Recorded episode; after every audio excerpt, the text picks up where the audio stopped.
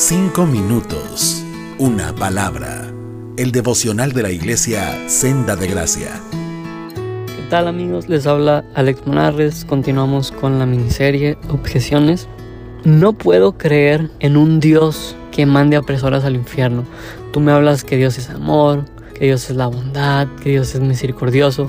Me rehuso a creer, simplemente no puedo creer que un Dios que tú me dices que es tan bueno mande a personas al infierno a sufrir. Ok. Como ya sabes, o si no lo sabes, te lo informo aquí, mi hijo ya nació. Hemos pasado horas, mi esposo y yo, de angustia, de zozobra, de miedo, de nervio, porque de repente vemos que nuestro niño empieza a respirar de una manera diferente y era que tenía un moquito empezamos a ver que nuestro hijo empieza a hacer unos quejidos raros que no los habíamos visto y estaba haciendo el baño. ¿A qué voy con esto? Cualquier cosa que nuestro hijo empiece a hacer fuera de lo normal, para nosotros se nos va a salir el corazón, nos va a dar un paro cardíaco porque queremos verlo sano, queremos verlo bien y crecer en todos los sentidos bien. Si alguien me dijera, oye, la sangre de tu hijo es compatible para salvarle la vida a alguien más, lo puedes poner para que aporte esa sangre?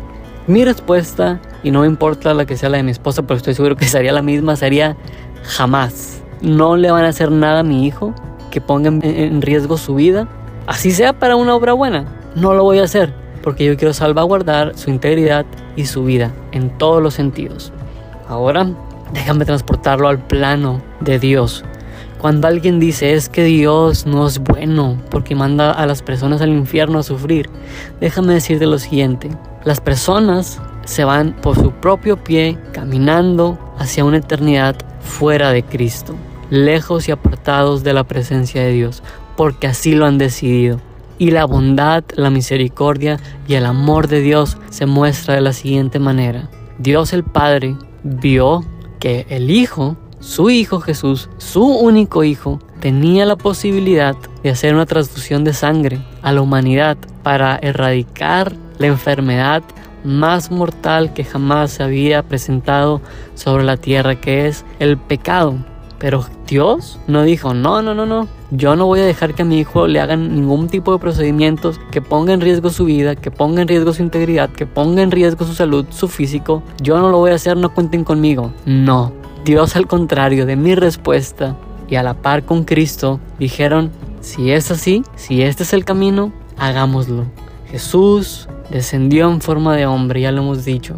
Vivió, creció, se desarrolló, vivió una vida plena, una vida justa, una vida santa, con tal de presentarse un día delante de Dios el Padre como un sacrificio perfecto para que todo aquel que en Él crea todo aquel que en Él ponga su confianza y su fe pueda alcanzar este favor de parte de Dios. Y déjame leerte una porción en Gálatas, Gálatas 3, 13, 14 que dice, Cristo nos redimió de la maldición de la ley, tomando sobre sí mismo la maldición por amor a nosotros porque dicen las escrituras que es maldito el que es colgado en un madero. Y así sucedió para que ahora Dios pueda dar también a los gentiles, o sea, nosotros los que no somos israelitas o judíos, la misma bendición que prometió Abraham y para que nosotros podamos recibir la promesa del Espíritu Santo a través de la fe.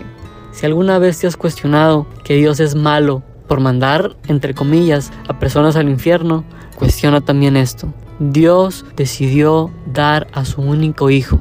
Le realizaron los procedimientos más dolorosos hasta la muerte y muerte de cruz, que era la muerte más penosa. Murió desnudo, en soledad, avergonzado, para que un día tú y yo, su sangre, nos limpiara de la enfermedad del pecado. Este es el acto de amor más grande que puede haber. Jamás, créeme, te lo vuelvo a repetir, ni un pelo le daría a alguien de mi hijo con tal de no verlo sufrir. Pero Dios no solamente dio un cabello, sino dio toda su vida.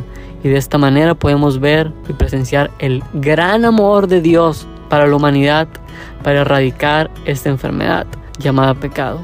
Cree en esto, acércate al Señor Jesús y serás salvo. Dios te bendiga. Nos escuchamos en el próximo devocional. Cinco minutos. Una palabra